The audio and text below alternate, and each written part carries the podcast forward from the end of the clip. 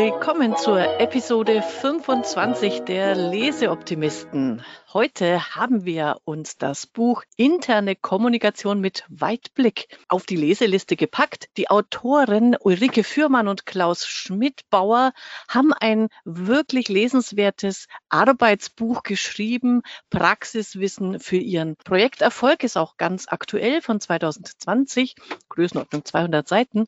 Und als Leseoptimistin habe ich heute dabei die Hilge Kohler. Wir kennen uns aus unserem Netzwerk Content Content Queens. Sie hat das Buch bereits beschrieben in einem LinkedIn-Beitrag. Da habe ich es nämlich entdeckt. Da habe ich sie dann gleich angefunkt und gemeint, hey Hilge, lass uns doch einen Podcast machen. Deswegen, hallo Hilge, schön, dass du da bist und ich freue mich auf das Gespräch heute mit dir. Ja, danke schön. Ich freue mich auch. Sag doch mal ein paar Worte. Was machst du so und ähm, warum hast du dieses Buch gelesen und auch was sind so deine ersten Erkenntnisse? Äh, was mache ich so? Ganz kurz. Ich helfe Leuten, äh, Sprache in ihrer Arbeit einzusetzen. Also mit Sprache arbeiten, Reden halten, Texte schreiben, äh, ihren Sprachstil schärfen und Storytelling zu entwickeln und all sowas. Und ich habe eine gefühlte Ewigkeit interne Kommunikation in Unternehmen gemacht, dann für Unternehmen als Selbstständige. Ich habe das unterrichtet und Workshops gegeben. Und so kenne ich die Ulrike Fürmann, die Co-Autorin, ist eine Expertin für interne Kommunikation. Und als sie ihr Buch neu aufgelegt haben, war ich einfach neugierig, äh, habe es gleich gelesen und ähm, bin hin und weg gewesen, einfach über das ähm, die Detailtreue und so die, die, die, die Sorgfalt, mit der sie dieses Thema ausbreiten, so dass Leute in der Praxis wirklich daraus lernen können. Das hat mich begeistert von dem Buch und deswegen habe ich eben auch eine Rezension geschrieben und freue mich, dass wir heute ein bisschen drüber sprechen. Ja, super. Bevor wir ins Thema dieses Buches gehen, mache ich in deiner, äh, für dich noch schnell eine Werbung.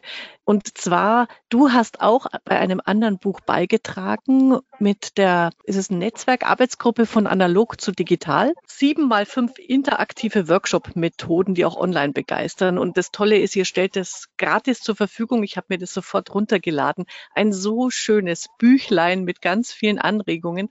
Und da möchte ich mich an dieser Stelle bei dir bedanken. Das Glücksrad hat als ich das gesehen habe, da meinen Tag gerettet. Das war so lustig, das kannte ich noch nicht. Also unbedingt äh, holt euch dieses Büchlein und guckt nach. Wir verraten jetzt nicht, was es ist. Guckt nach, was das Glücksrad kann und macht ganz, ganz toll.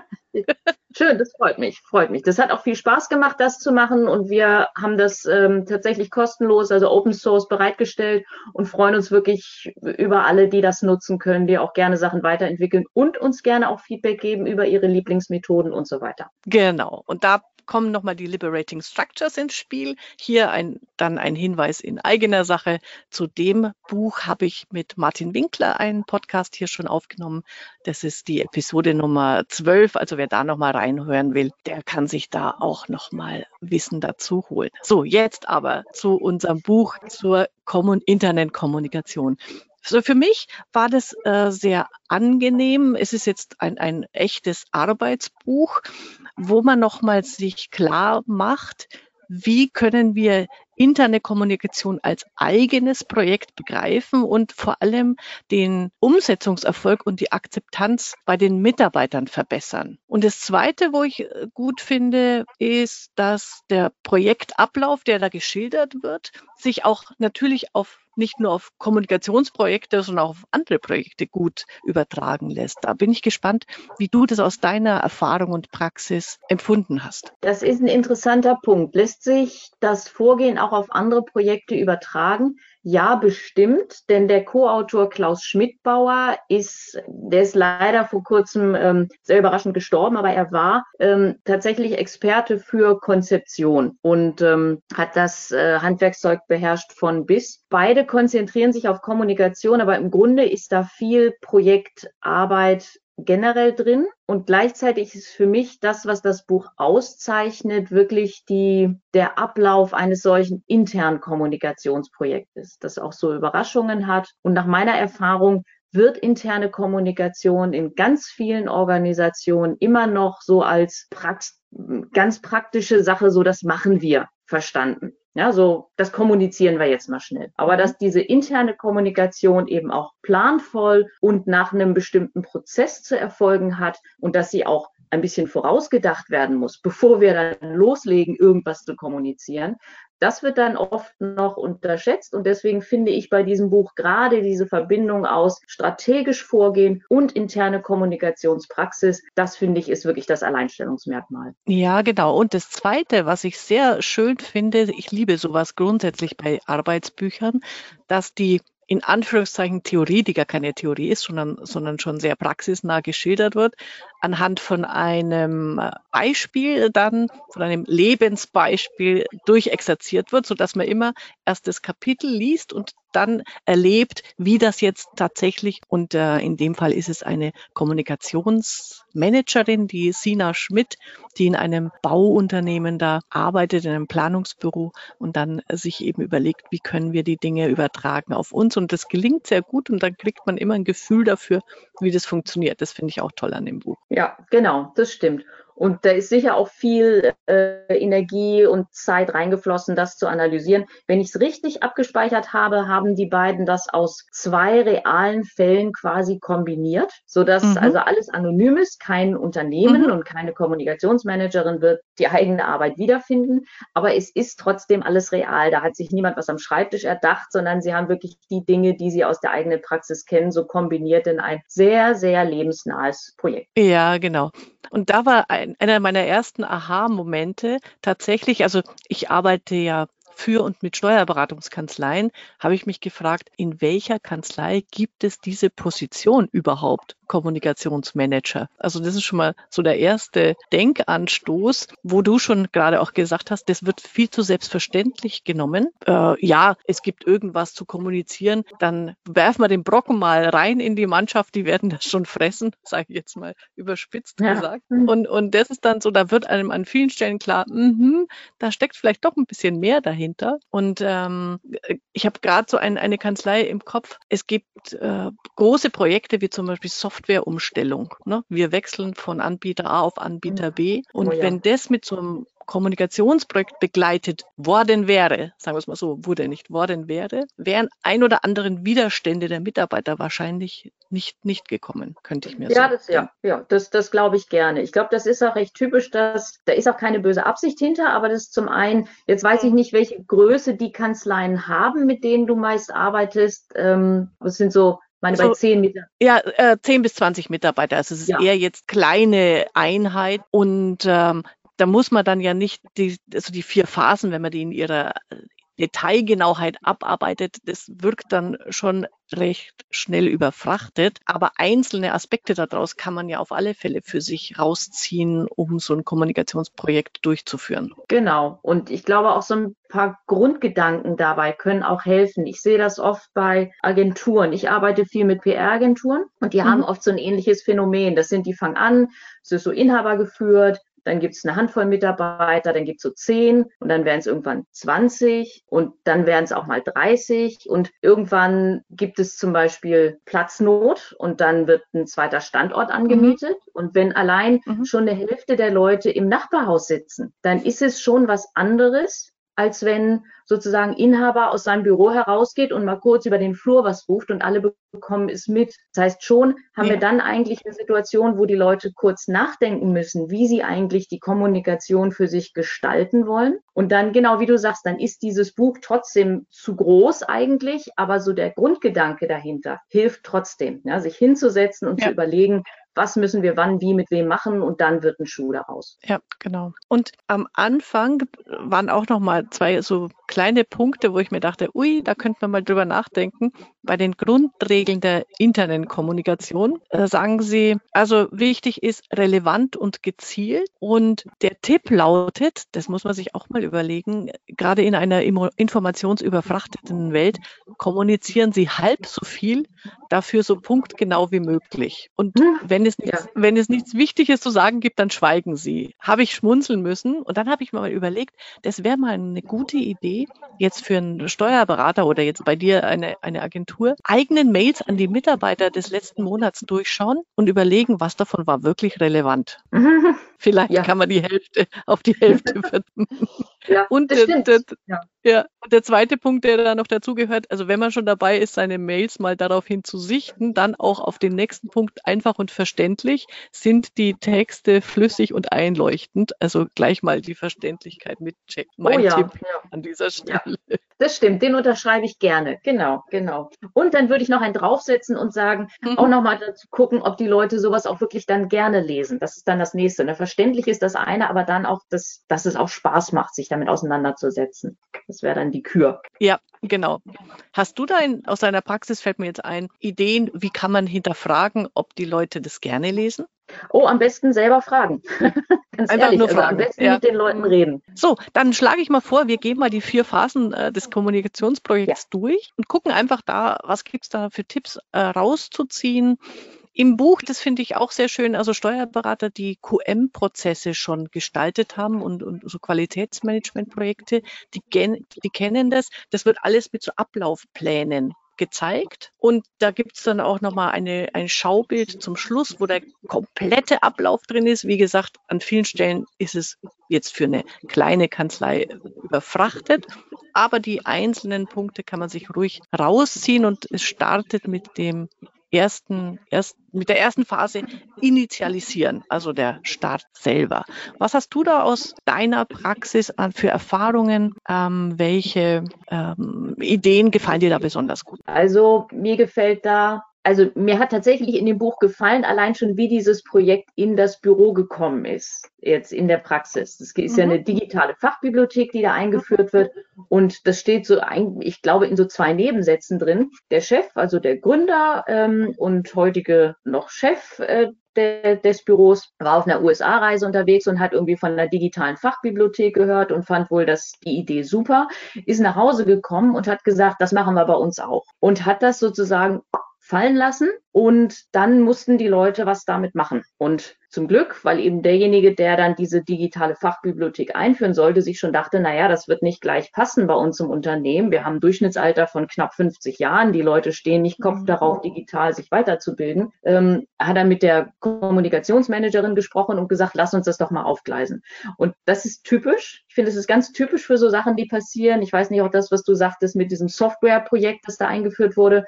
Ja, manchmal ist es, unsere Vorstände sind da manchmal ein bisschen schneller als die meisten in der Organisation und haben dann auch eine gute Idee, die dann reingeworfen wird. Aber was wir dann damit machen? So. Und da ist es, finde ich, oft eine gute Idee, jemanden, der so Kommunikationsneigung hat. Ja, Wenn es die Position nicht gibt, gibt es trotzdem Leute, die einfach irgendwie eine Ahnung davon haben, wie man kommuniziert. Und dann mit denen zu sprechen, zu sagen, ja, wie schaffen wir das denn, dass die Leute das auch gescheit damit umgehen können.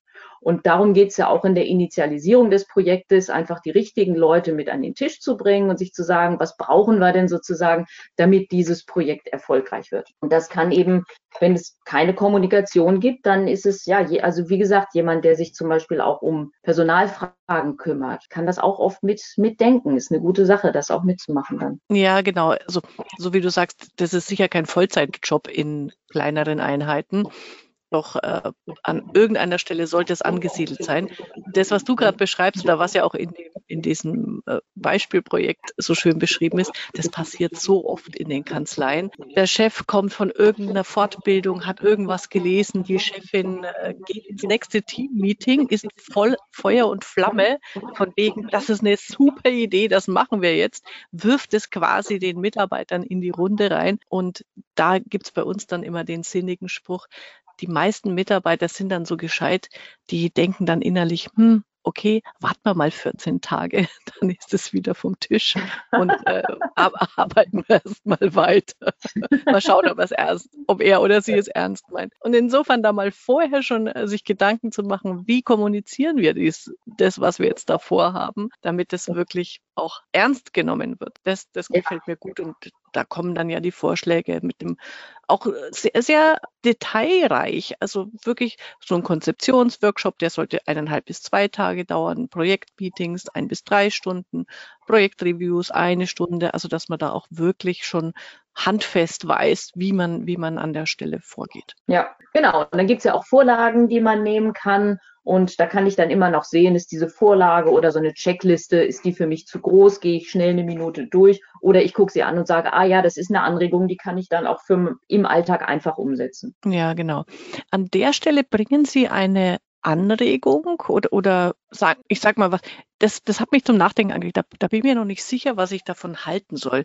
Die beiden schreiben, sie halten nichts von institutionalisierten Plattformen wie jährliche Strategietreffen, Zukunftsteams oder dauerhafte monatliche Lenkungsteams, weil sie sagen, das verkrustet die Projektarbeit und baut Bürokratie auf. Da habe ich immer, also ich war jetzt eher ein Verfechter davon. Also ich würde immer sagen, oh, so ein Zukunftsteam, das immer wieder mal das Thema, was machen wir in Zukunft, auf dem Plan hat, das ist wichtig.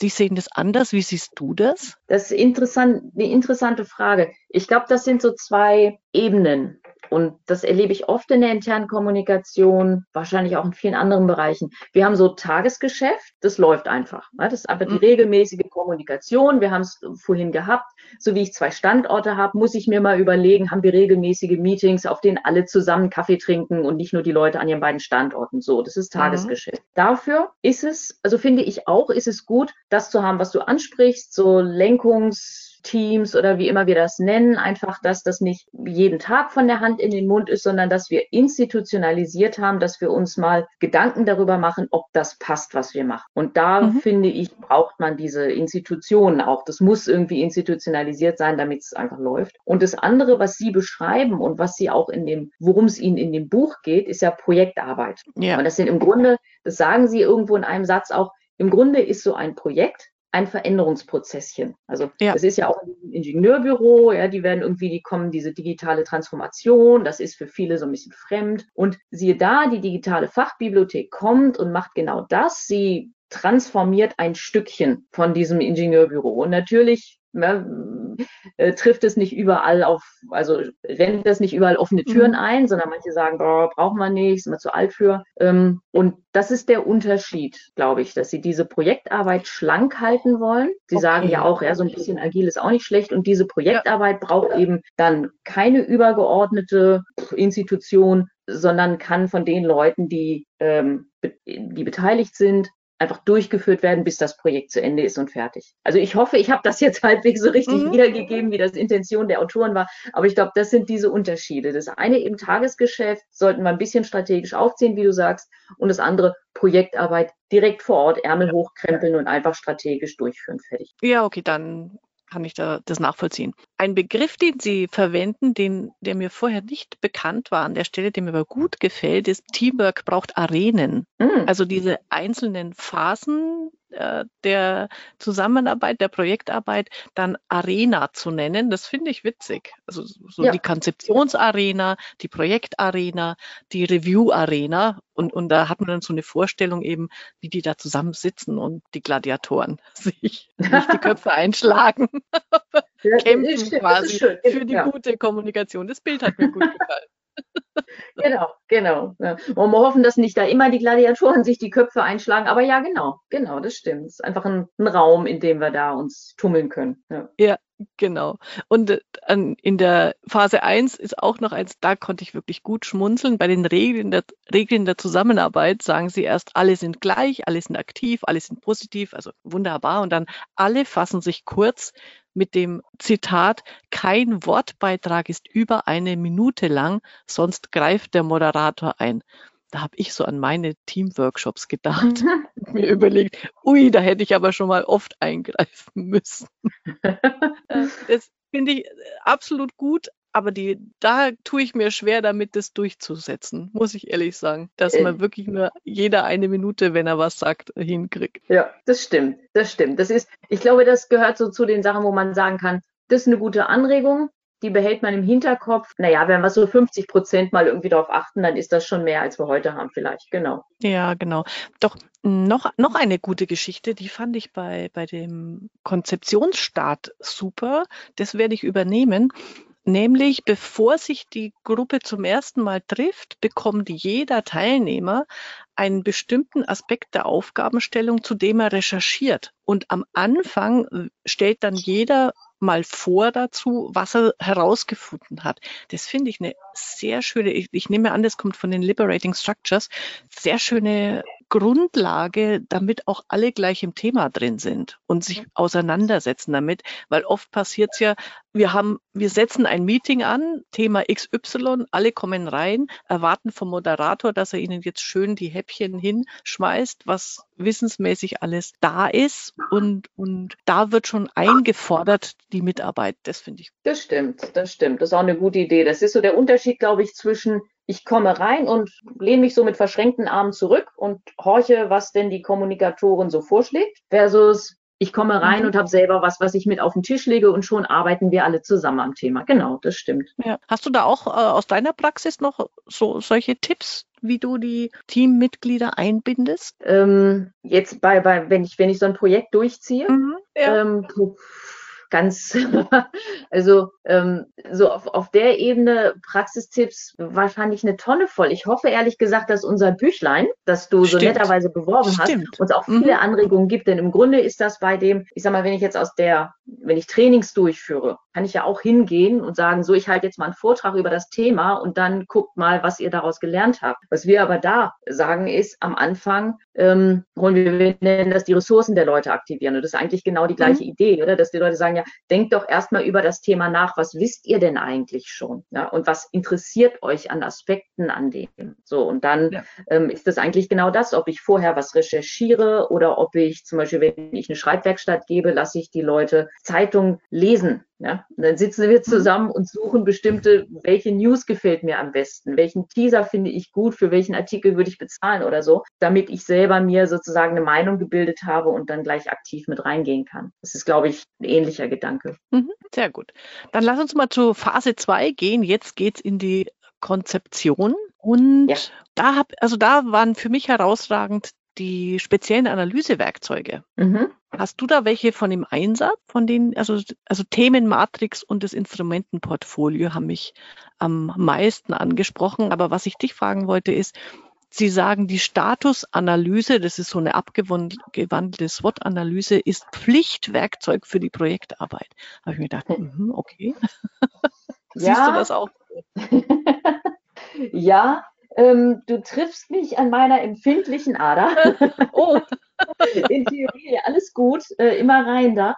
Also ähm, ja, genau, SWOT-Analyse ist immer eine gute Idee. Und ich gehöre zu denen, die in der Praxis sich denken, ja, machen wir mal schnell, nehme ich mir einen Zettel, blöd, schreibe es auf und dann habe ich es damit abgehakt. Also ähm, ich glaube, man kann das in der Praxis dann immer noch gründlicher machen, als ich es machen würde. Aber ich finde es tatsächlich gut, das alles zumindest kurz zu machen. Ja? Also ja. wie gesagt, muss nicht vier Stunden auf eine SWOT-Analyse verwenden, aber eben den Schmierzettel und einen Bleistift, ich liebe es dann auch wirklich analog zu arbeiten, finde ich, ist eine gute Idee, einfach damit es im Hirn brodelt. Ich selber mhm. bin Fan von einer Stakeholder Map. Und wieder, mhm. diese Stakeholder Map ist für mich auch nichts, für das ich jetzt einen ganzen Workshop äh, einstecken muss. Aber mir Gedanken zu machen, wer, also Stakeholder im Sinne von, wir haben Zielgruppen für unser Projekt, aber wir haben auch Leute, die vielleicht betroffen sind. Und dann haben wir oft, wenn wir so ein Projekt einführen, ja so die, wie nennen wir das, so die Kollateralgruppen.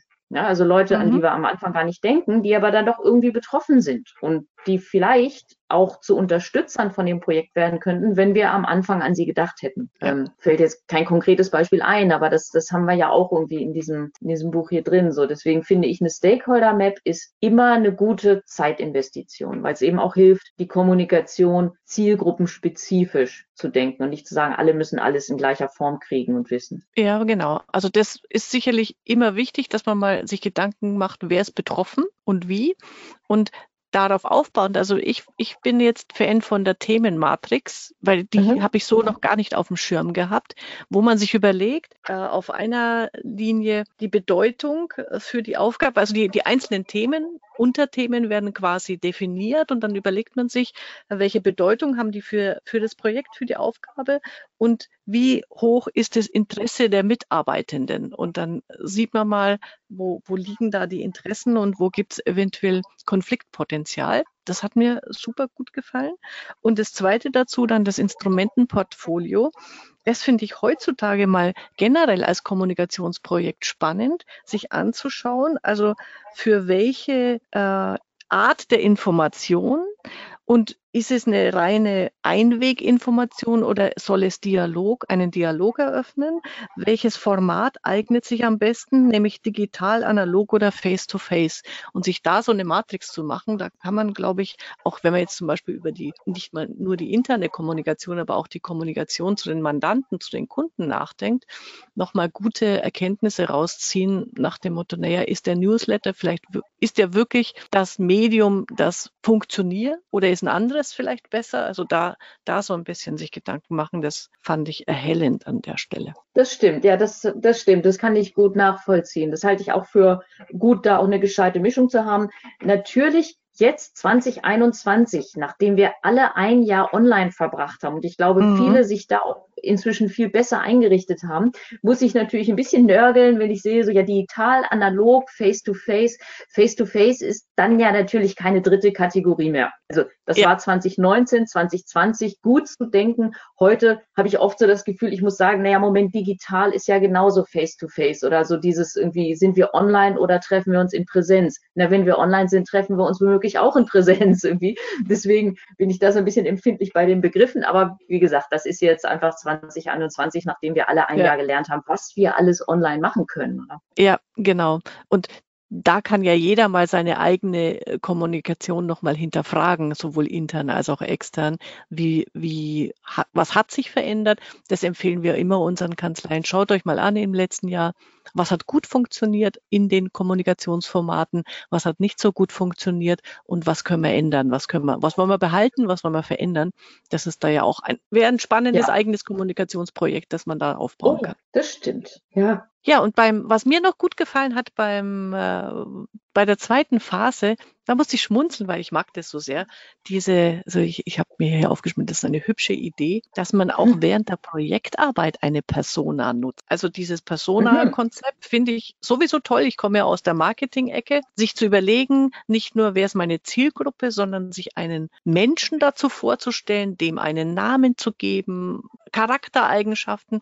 Und Sie haben dann geschrieben, und am besten ist es, also wenn man jetzt, und es sollte ein wertschätzender Name sein. Also mhm. ich habe Persona, ja. meine eine heißt Sonja Sorgenfrei. Und mhm. wenn ich die dann da hinstelle mit einem Bild, dann hat man die, das finde ich so nett, dann soll mhm. man die in den Raum mit reinnehmen, quasi wie in Bilderrahmen könnte man dann hinstellen und dann auch mit ihr sprechen und sich mit ihr anfreunden. Die Vorstellung ist also ein bisschen albern, aber dann doch äh, witzig, weil tatsächlich mir geht's auch so, sie funktioniert. Äh, ich unterhalte mich auch beim Spazierengehen mit meinen Personen, blödes Wort, und frage die immer mal, was hältst du davon? Und die antworten mir auch. Das bin zwar ich, aber sie aber das ist gut. Ja. Absolut, ja, genau, genau. Wir sind ja alle inzwischen auch an Selbstgespräche, wenn wir unterwegs sind, gewöhnt. Ist ja eine herrliche Art, auch sich Gedanken über was zu machen. Ich glaube, das sagt uns inzwischen auch schon die Wissenschaft, oder? Dass man besser ja. mit du als mit ich redet irgendwie. Ja. Ähm, aber ja, bin auch absoluter Fan von der Persona. Sie führen das ja so ein bisschen schmunzelt ein. Ne? Sie mhm. erlauben sich ja schon den Hinweis so, ähm, zu dem Zweck wird eine Persona zum Leben erweckt. So die reale Beschreibung von typischen Personen existiert als Kommunikationstool schon lange. In den letzten Jahren wurde sie neu entdeckt und mit dem Bassbegriff Persona versehen und als neuer Trend gehypt. also fair, genau. genau. Wir haben das schon lange gemacht, dass wir uns Zielgruppen konkret vorgestellt haben und trotzdem stelle ich das Gleiche fest wie du. Ich mache das in meinen Schreibwerkstätten. Wenn wir sagen, äh, ich, ich schreibe einen Artikel und dann denken wir oft gar nicht daran, ja, wer soll denn denn am Ende lesen? Wer sind denn die mhm. Leute? Natürlich müssen wir anders schreiben, je nachdem, wer das liest. Und dann ist es manchmal gerade so, wenn das weiße Blatt vor uns liegt und wir sagen so, boah, keine Ahnung, was da jetzt drauf soll, ähm, sagen, sage ich dann immer, stellen wir uns vor, wir säßen an einem Tisch quasi mit unserer Leserin und wir würden mhm. mit deren Kaffee trinken und fange dann an, der quasi zu erzählen, was ich jetzt eigentlich auf mein Papier schreiben würde. Dann geht das viel besser, weil genau wie du sagst, dann rede ich mit jemandem anderen mir gegenüber und siehe da, plötzlich kommen meine Gedanken in Fluss und schon entsteht dann auch der Text. Also ich bin bei dir, genau, das ist, ob ich das jetzt Persona nenne oder wie ich das nenne, ja. aber es funktioniert so in diesem, diesen Dialog dann zu führen mit jemandem, genau. Ja, genau. Und Sie treiben es ja dann sogar noch auf die Spitze bis hin zu, dann kann sogar mal ein Teammitglied in die Rolle dieser Persona schlüpfen und dann mit den anderen aus dieser Perspektive heraus reden. Also auch das kann mal hilfreich, wirkungsvoll sein. Vielleicht auch gerade, wenn so ein Projekt mal stockt oder man nicht weiter weiß, so wo stehen wir jetzt gerade, dass das dann hier in, in einer Art Rollenspiel übernommen wird. Fand ich eine gute Idee. Ja, ja genau, finde ich eine gute Idee. Setzt dich ein bisschen Experimentierfreude von den Leuten mhm. voraus, aber es kann ja manchmal auch nicht schaden, sowas mal einzuführen, auch wenn das dann alle erst doof finden. Hat es vielleicht zumindest das Meeting aufgelockert und das nächste Mal sind die Leute schon schneller bereit, sowas mitzumachen. Finde ich gut. Genau. So, ähm, für mich ist dann die Phase 2 abgeschlossen. Hast du da noch einen Punkt, der, der für nee, dich? Nein. Ah, Nein, ah, doch, ich sehe noch dann was. weitergehen. Oh, ein, ein Satz habe ich mir noch aufgeschrieben. Sie schreiben ja auch von, bei der Projektstrategie macht man sich Ziele mit Smart, äh, das ist äh, meistens bekannt. Wenn mhm. aber Smart nicht funktioniert, dann äh, funktionieren auch Key Results mit Etappenzielen. Und da steht mhm. für mich der beruhigende Satz, das Verfehlen eines Etappenziels gehört zum Planungsprozess und darf nicht als Fehler gewertet und sanktioniert werden. ja. Nochmal wichtig, das muss man immer wieder betonen. Ein. Etappenziel ist, wird meistens verfehlt, also wird öfter verfehlt als ja. getroffen. Insofern genau. muss man sich wird bisweilen verfehlt, genau. genau. Ja, genau. Ja, prima. Dann Phase 3 ist dann die Projektoperation. Da habe ich für mich ein bisschen insofern einen Hänger gehabt nach dem Motto, das, das ist in meinem Kopf jetzt durcheinander gegangen, warum ist die Operation getrennt von, von, na, von der Konzeption muss es getrennt werden, aber in der, in der Phase 2 wird schon von Positionierung und Dachbotschaft gesprochen, also mit welchem Aufhänger gehen wir nach draußen das wird dann in der Phase 3 weitergeführt. Da kam es mir so vor, als hätte man jetzt willkürlich einen Cut gemacht, um eine Phase 3 zu kreieren, aber ist auch nicht schlimm. Also es war nur so für mich Warum ist das jetzt getrennt voneinander? Ja, unklar. Verstehe. Ja. Also ja, kann ich nachvollziehen geht, glaube ich, in der Praxis oft auch eine Spur Hand in Hand. Mhm. Meine Erfahrung aus tatsächlich aus ähm, Seminaren mit Leuten, gerade wenn Leute aus der Praxis kommen und dann, also ich habe zum Beispiel lange äh, Veränderungskommunikation unterrichtet quasi, also für Leute, mhm. die in Unternehmen Kommunikation betreiben, dann haben sie irgendwie einen Veränderungsprozess oder so und dann gucken sie mal, wie wir die Kommunikation gestalten. Dann haben wir genau das auch. Wir versuchen das eben planvoll ähm, aufzuziehen und dann so ganz profan formulieren wir Ziele. Und was Leute aus der Praxis machen, ist, sie formulieren eine Maßnahme. Mhm. Ja, mein Ziel ist, fünf Newsletter im Jahr rauszuschicken. Das ist nicht euer Ziel, das ist vielleicht die Maßnahme, aber was wollt ihr denn damit erreichen? Und das ist gar nicht, dass die Leute das nicht denken könnten, aber wir sind einfach in der Praxis so geschult darauf zu machen. Und dann springen wir halt gleich rein, ohne zu überlegen, in welche Richtung wir eigentlich rudern wollen. Und deswegen finde ich das generell richtig zu sagen, also Konzeption als so das grobe Gerüst und dann die Planung als die Ausdetaillierung, ja, im Sinne von mein Haus ist jetzt, ich weiß jetzt, ob es ein Bungalow oder ein Reihenhaus wird.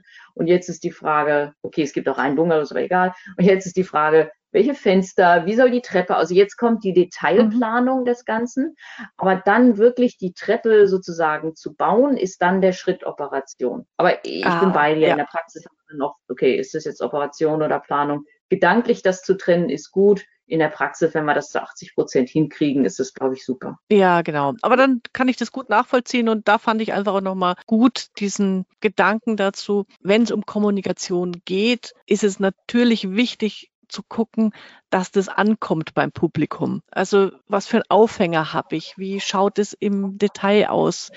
Bis hin zu, ich habe, das habe ich in einer, das war nicht in einer Kanzlei, da habe ich mal einen Vortrag darüber gehört. Die haben auch ein großes Veränderungsprojekt gehabt. Die haben ein Intranet eingeführt in einer großen Firma. Mhm. Und das Projektteam, das das, also das Kommunikationsteam, das das eingeführt hat, die haben sich Fußmatten machen lassen. Also die saßen auch zusammen. Es war ein Großraumbüro und die haben sich Fußmatten äh, machen lassen. Hier geht's rein in die Zukunft und das lag um deren äh, Teaminsel herum. Hm. Und das fand ich total witzig, weil alle anderen dann, das war eine große Firma, mehrere hundert Mitarbeiter, die dann immer durch dieses Büro gegangen sind, sind immer, wenn sie zu einem dieser Mitarbeiter wollten, auf, auf die Fußmatte gestoßen und ach, was macht ihr hier? Und es gab noch mehr Sprüche, die ja. da drauf standen. Fand ich total lustig, um wirklich da mal auch für so ein Kommunikationsprojekt Werbung zu machen. Bei, bei ja, anderen. schön. Genau. Ja, schön. Genau, genau. Ist eh irgendwie so ein bisschen was Spielerisches drin haben, ist sowieso super, oder?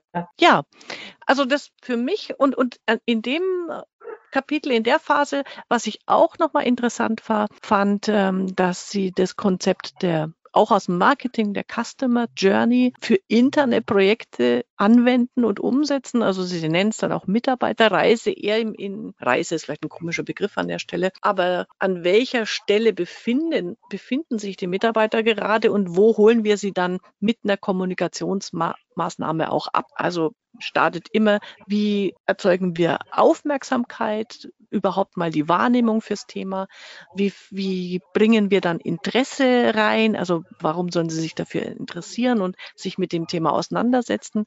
Dritte Reisestation ist dann das äh, Jetzt geht es um Entscheiden und Handeln und zum Schluss hoffentlich sind es Fürsprecher und Unterstützer. Also da nochmal seine Kommunikationsmaßnahmen anzupassen. Da haben Sie auch so eine schöne Matrix davon, davon gezeigt. Das das fand ich hilfreich. Ja, ja, schön. Ja. Also es stimmt. Ich meine, diese, das ist ja auch ein Begriff, die Journey, ob wir jetzt von Mitarbeiterreise oder Lernreise mhm. reden. Also jeder reist jetzt durch die Gegend, aber es ist ein, also es ist ein treffendes Bild, wie du sagst. Von daher finde ich es finde ich gut. So ein bisschen wie die Persona, oder? Es hilft uns einfach, um mhm, uns genau. vorzustellen, wie es dann auch wirklich laufen kann. Ja, und dann Phase 4, der Abschluss, Planen und Steuern. Natürlich in der Umsetzung muss immer geguckt werden, funktioniert was funktioniert was müssen wir verändern.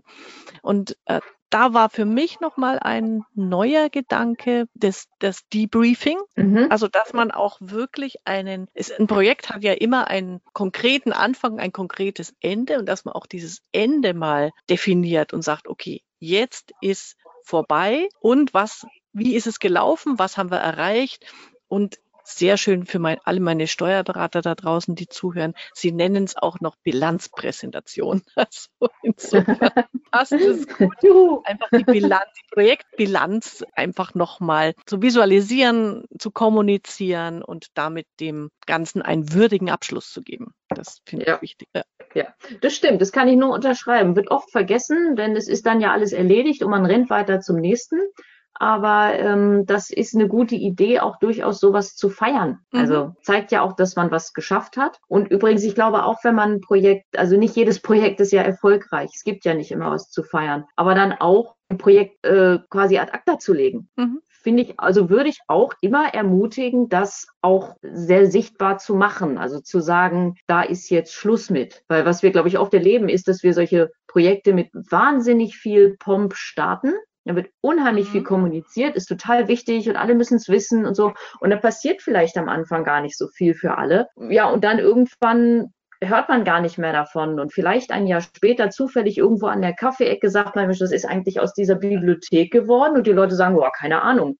Und dann ist es das, was du vorhin gesagt hast, oder? Dass man sagt, boah, jetzt kommt der Chef wieder von einem Seminar und hat irgendwas Neues gehört und da krabbel ich doch mal unter den Tisch, denn das legt sich bestimmt bald wieder. Ja. Ich glaube, es hängt auch damit zusammen, dass das immer so laut gestartet wird und dann ganz leise irgendwo versandet. Ja, genau.